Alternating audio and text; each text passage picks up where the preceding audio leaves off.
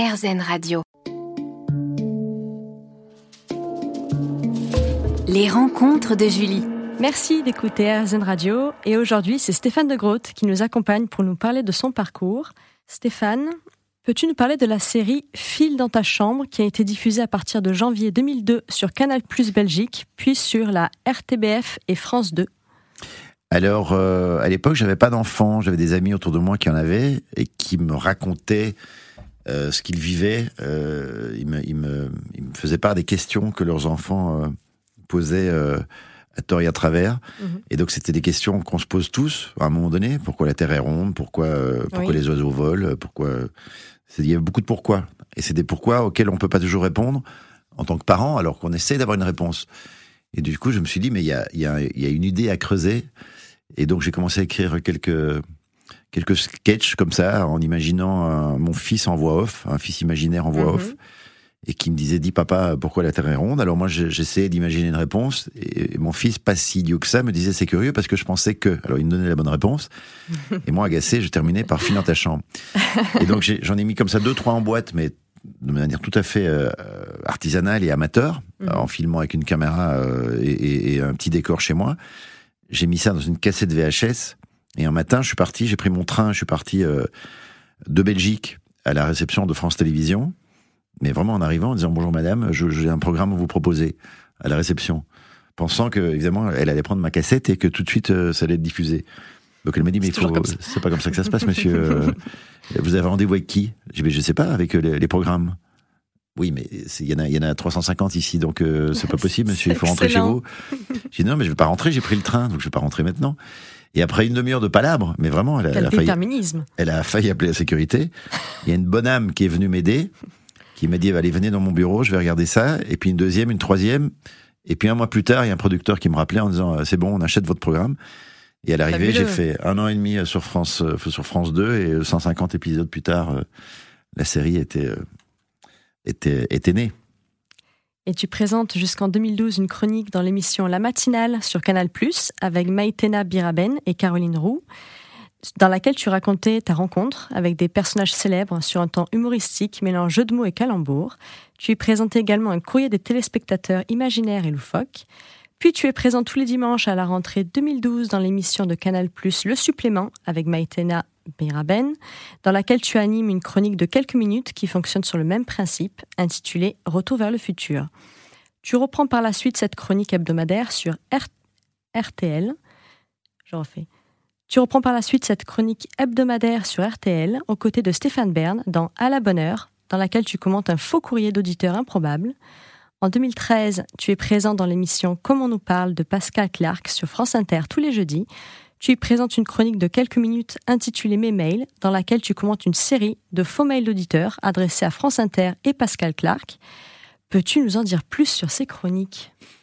En fait, effectivement, j'ai euh, tout d'un coup, il y a euh, Christelle Graillot, qui était la tête chercheuse de Canal Plus à l'époque, oui. qui m'appelle en disant on aimerait bien euh, vous avoir à l'antenne avec quelque chose. J'ai dit mais euh, quoi? Elle dit ben, je sais pas, venez passer un casting. Et j'avais déjà passé beaucoup de castings pour mon métier de comédien, donc j'en avais un peu marre de passer des castings et surtout pour pour faire de la télé, j'avais l'impression de j'ai l'impression que j'avais fait le tour et que j'avais pas à passer de casting pour faire un, un rôle de chroniqueur à la télé, donc je me sentais un peu touché dans mon orgueil, ce qui était tout à fait idiot. Enfin, déjà l'orgueil, c'est totalement euh, con. Euh, et donc elle a, elle a beaucoup insisté. Et puis pour finir, je suis venu présenter un, un truc. Euh, oui, c'était vraiment un truc que je trouvais pas si drôle que ça. Elle m'a dit ok, bon, je, je, garde ça en stock. Et un an plus tard, elle m'a rappelé. Elle m'a dit voilà, si vous voulez démarrer vendredi, euh, j'ai un créneau euh, dans la matinale. Carrément. Et donc j'ai fait un premier, une première chronique, effectivement, où c'était ma rencontre avec Bachar el-Assad. C'était au début de la guerre, tout début. Oui. Et donc je, je, je prenais le contre-pied en disant que je l'avais rencontré, qu'il était super sympa. Et, euh, et donc j'ai fait un papier là-dessus qui a très vite fonctionné. Donc tous les vendredis, je me suis retrouvé euh, dans la matinale. D'accord. Et puis après la matinale, Canal Plus m'a embarqué pour faire le supplément avec Maïtena, -hmm. effectivement. Et là, ça a été le deuxième étage de la fusée parce que ça a été euh, un succès de dingue, une visibilité euh, assez folle. Et, euh, et, dans un même temps, euh, effectivement, j'ai commencé la radio avec Stéphane Bern, euh, et puis ensuite avec Pascal Clark. Et d'ailleurs, avec Pascal, c'était marrant parce que moi, j'adorais euh, Pascal, sa voix, euh, Oui. sa manière de, de fonctionner. Vraiment, j'avais beaucoup d'admiration, j'en ai toujours euh, pour elle.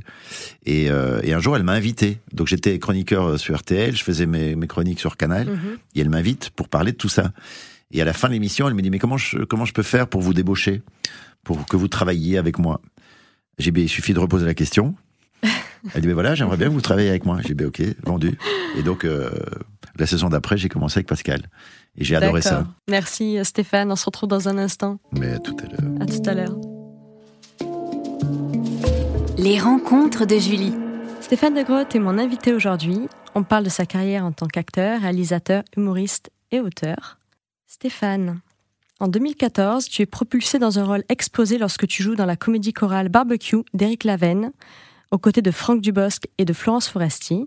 Tu as joué dans une trentaine de films, notamment dans Paris Willoughby de Quentin Reynaud et Arthur Delair, sorti en 2015, Corporate, réalisé par Nicolas Silo, sorti en 2017, la même année dans L'un dans l'autre, réalisé par Bruno Chiche, Le jeu dont tu parlais tout à l'heure, réalisé par Fred Cavaillé, sorti en 2018, qui a été un des plus gros succès euh, au cinéma de l'année avec près de 2 millions de spectateurs, mais aussi dans Tout nous sourit, réalisé par Melissa, Di- Drijard. par Mélissa Drijard, sorti en 2020, pour lequel tu as remporté le prix d'interprétation masculine au Festival international du film de comédie de l'Alpe d'Huez 2020. Plus récemment, tu as joué dans le film Champagne de Nicolas Vanier, sorti en juin 2022. Tu as également joué dans une trentaine de téléfilms et de séries télé, tels que Lycée Toulouse-Lautrec dernièrement, de Nicolas Cuche et Stéphanie Murat. Comment te prépares-tu émotionnellement et physiquement pour un rôle? Pas du tout. Je me prépare Jamais. pas du tout. Non, jamais. Ça, c'est ma préparation, c'est de ne pas me préparer. c'est d'être spontané, de découvrir mon personnage euh, au, fil des scènes, au fil de, des répliques que mes partenaires me, me, me lancent, me donnent. Et donc, à travers leur, euh, leur regard, leur manière de faire, je, je me dis, tiens, j'apparais comme, comme tel personnage. Alors, bon, bien sûr que quand je lis le scénario, je me projette. euh, Oui. En me disant, tiens, ça serait chouette que ce personnage soit comme ci- ceci ou comme cela. Mais quand c'est bien écrit, euh, c'est assez bien euh, profilé de la part du, de, de l'auteur. Donc je me mets un peu dans, dans ses chaussons et puis je me laisse porter. Donc je ne je me prépare pas. D'accord. Et quelles sont les différences de travail pour un acteur de téléfilm et de cinéma? Aucune? Non, c'est pareil. oui, c'est pareil. Par exemple, Mhm. euh, lycée Toulouse-Lautrec, Mhm. où je joue ce proviseur, je savais pas trop euh, comment l'appréhender. Et puis euh, quand j'ai débarqué dans le lycée et que j'étais confronté à tous ces élèves handicapés euh, Oui. sublimes, Mhm. je me suis dit Bien bon sûr. ben je vais pas je vais pas faire un proviseur au premier degré quoi je vais être euh, je vais je vais être au second degré on va on va donner un peu d'humeur là-dedans on va être euh, et, et puis voilà donc mais c'est c'est la même chose que pour un film je j'ai pas envie de me préparer trop en amont j'ai envie vraiment de de me laisser cueillir par les situations aussi par les scènes et c'est ça que j'aime D'accord. Et quel a été ton meilleur souvenir de tournage si tu ne devais retenir qu'un seul souvenir de tournage dans ta carrière? Euh, Difficile. Non, voilà, je vais, je vais prendre les choses récentes. C'est euh, le, le film Champagne. Je me suis retrouvé avec mon ami François-Xavier de Maison, Mhm. euh, Oui. avec Elsa Zilberstein, Oui. aussi mon ami. Et puis je me suis fait des amis. C'est-à-dire que j'ai rencontré Eric Kelmostino, qui est devenu un ami. Euh, tous ces gens qui, qui participaient à ce tournage, Valérie, Val- Valérie Carcinti, avec qui j'ai fait lyc- lycée Toulouse-Lautrec, est devenue aussi euh, une, une très bonne, euh, une très bonne pote. Donc voilà, j'ai passé deux mois de tournage complètement fou, de fêtes, de, de, de, ouais, enfin, de, pinard, de- Forcément. de vie en fait. J'ai passé deux mois de vie, j'avais l'impression d'être parti deux mois en vacances avec toute cette bande et ça m'a réjoui. Et y a-t-il des réalisateurs avec qui tu aimes bien travailler? Ah oui, il y a des réalisateurs que j'aime bien, il y a des réalisateurs que j'aimerais bien rencontrer, pour lesquels j'adorerais tourner. Alors on veut savoir. Ben oui, mais qu'ils le sachent surtout aussi, c'est Oui. euh, Toledano Nakash. Mhm. Je trouve que c'est vraiment le type de comédie euh, aujourd'hui qui euh, mais qui mêle et le propos intelligent et la légèreté euh, de la comédie. Euh, c'est c'est jamais gratuit, c'est souvent drôle. Oui. Et c'est pas pour rien que des gens comme, comme le formidable euh, Jean-Pierre Bacry euh, excellaient dans ce genre de, de registre. Quand on voit la manière dont ils servent les comédiens euh, à travers les différents films qu'ils ont pu faire, Mhm. c'est vraiment un, un- un échange formidable. C'est-à-dire que Bacry leur rend, leur a rendu tellement. Et, et en même temps, il est tellement bien servi dans ce film. C'est ça, en fait, un bon réalisateur ou une bonne réalisatrice. C'est une rencontre entre deux univers et c'est l'un sert l'autre. Et c'est, c'est voilà, c'est ça que j'aimerais euh, demain tourner avec eux. Et tu as réalisé deux courts-métrages, Palais de justesse en 2013 et Qui ne dit mot en 2017. Quel message essaies-tu de faire passer dans ces courts-métrages? Alors, aucun message. D'accord. Je n'ai aucune prétention à laisser passer des messages ou à faire quoi que ce soit dans ce sens. En revanche, euh, pour les deux, c'est, euh, ce sont des niveaux. il y a, il y a- il y a un absurde, il y a, il y a une démarche un peu, euh, oui, un peu, un peu singulière dans, dans ce que je fais. Palais de justesse, c'est, absurde parce que c'est un homme qui est jugé euh, pour assassinat. il est considéré comme assassin parce qu'il a essayé de se, se suicider lui-même. Donc il est poursuivi pour ça. Oui. Donc il est en même temps victime et, et, Et, assassin. et assassin. Donc voilà, donc c'est absurde. Mm. C'est Danny Boone qui joue le rôle. Oui. Voilà, donc c'est absurde. Mais c'est ça. En fait, c'est pas un message. C'est juste que j'évolue dans mon univers, voilà, qui est, qui est l'absurde. Je te remercie Stéphane et je te dis à tout de suite. Mais à bientôt. À bientôt. Les rencontres de Julie. Mon invité aujourd'hui est Stéphane de Groot. On parle de sa carrière. Stéphane, tu as également joué dans plusieurs pièces de théâtre, la dernière étant À la vie, à la mort de Gilles Gaston Dreyfus. Ressens-tu le trac avant de monter sur scène? Et si oui, comment parviens-tu à le dépasser? Alors j'ai de moins en moins le trac. Euh, Peut-être parce que je, je travaille de plus en plus euh, au théâtre. C'est-à-dire que Oui. avant, j'étudiais mon texte à la dernière minute et donc j'étais très fragile par rapport à ça et, j'avais peur de, de me louper. Euh, et donc j'étais très traqueur. Aujourd'hui, j'apprends mon texte très en amont parce que je veux m'en débarrasser complètement. Du coup, euh, j'ai plus une excitation de, de monter sur scène, de- d'en découdre avec le public, avec mes partenaires. Et alors même si le track peut être un moteur, moi ça, ça me, moi c'était c'était plutôt non c'était l'enfer d'avoir le track parce que ça me ça m'emprisonnait. Oui, ça me tétanisait. J'étais absolument pas libéré. Oui. Alors que là, j'ai un plaisir euh, de plus en plus grand sur scène. euh, euh, le, le, le track s'en allant petit à petit, je, je- le plaisir revient de, de manière d'autant plus plus importante. C'est formidable. Et que t'apporte la scène, le théâtre? Mais le contact immédiat avec le public, Oui. l'immédiateté, la spontanéité, Mhm. C'est euh, vous faites quelque chose, ben c'est rendu tout de suite.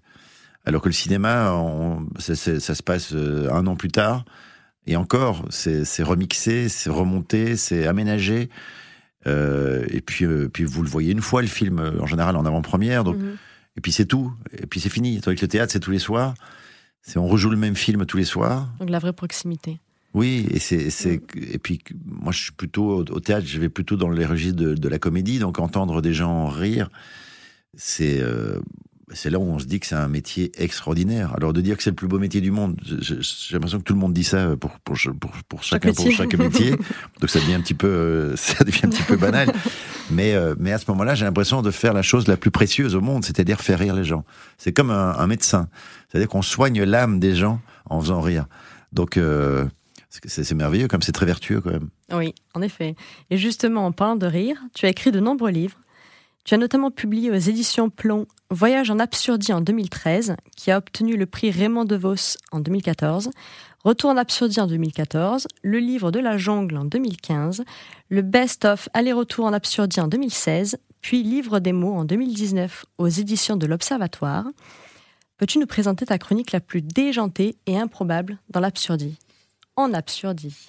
Je pense que c'est euh, malgré moi euh, celle avec Nabila qui était euh, Oui. totalement décalée et déjantée. Et ce qui est fou, c'est que ça fait dix ans maintenant qu'elle a été diffusée. Je Mhm. pense qu'on m'en parle toutes les semaines. oui, on s'en souvient. toutes les semaines. C'est incroyable euh, l'impact que ça a pu avoir. Donc effectivement, c'était c'était la plus déjantée parce que parce que les choses se sont fait naturellement en, en fait. C'est pour ça que ça a, ça a fonctionné. Oui. C'est-à-dire que moi, je suis resté sur ma ligne de ce que je devais dire en improvisant un petit peu parce que ce qu'elle me disait, elle me le servait sur un plateau d'argent. Alors je pouvais pas ne pas réagir à certains trucs qu'elle me Mhm. disait. Mais tout s'est bien mis. Le, le- le timing, ce qu'elle disait, ce que je répondais, euh, c'était c'était dingue. Mais euh, et en fait, c'est marrant parce que les gens sont quand même très soucieux de voir comment se passent les choses. Et le retour, c'est que hum, tous les gens qui l'ont vu m'ont dit ce qui, ce qui nous a plu, Mhm. c'est que tu n'étais jamais méchant. Jamais tu te moquais d'elle. En fait, elle s'est auto elle s'est auto-ridiculisée, mais en fait, elle s'est même pas ridiculisée. C'est-à-dire que c'est sa nature, elle est comme ça. Alors, on peut dire qu'elle s'est ridiculisée ou pas, c'est chacun sa manière de penser, mais, mais c'était, c'était facile d'enfoncer, euh, de l'enfoncer à ce moment-là.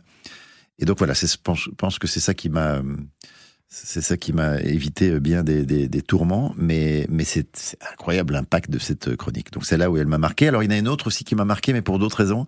J'étais très ému parce que j'avais à côté de moi euh, Pierre Berger, qui était euh, le compagnon de Yves Saint Laurent. Oui. Et euh, j'ai rédigé une chronique où, où je faisais revivre Saint Laurent. Et donc je parlais de, de d'Yves Saint Laurent comme s'il était encore là. Et Pierre Berger, qui était un homme assez froid en apparence et réservé, et très droit comme ça, très très sombre. Euh, tout d'un coup, j'ai vu euh, un petit garçon à côté de moi qui avait les larmes aux yeux, qui était très ému. Et, euh, j'étais très surpris de le voir comme ça. On n'avait pas l'habitude de le voir aussi ému que ça, mhm. Pierre Berger. Il s'est abandonné un peu. Et, après la chronique, il a eu des mots et, des gestes très tendres. Donc ça m'a ça m'a beaucoup ému, ça. D'accord. J'imagine. Merci Stéphane. Plaisir. À tout de suite. Mais à bientôt.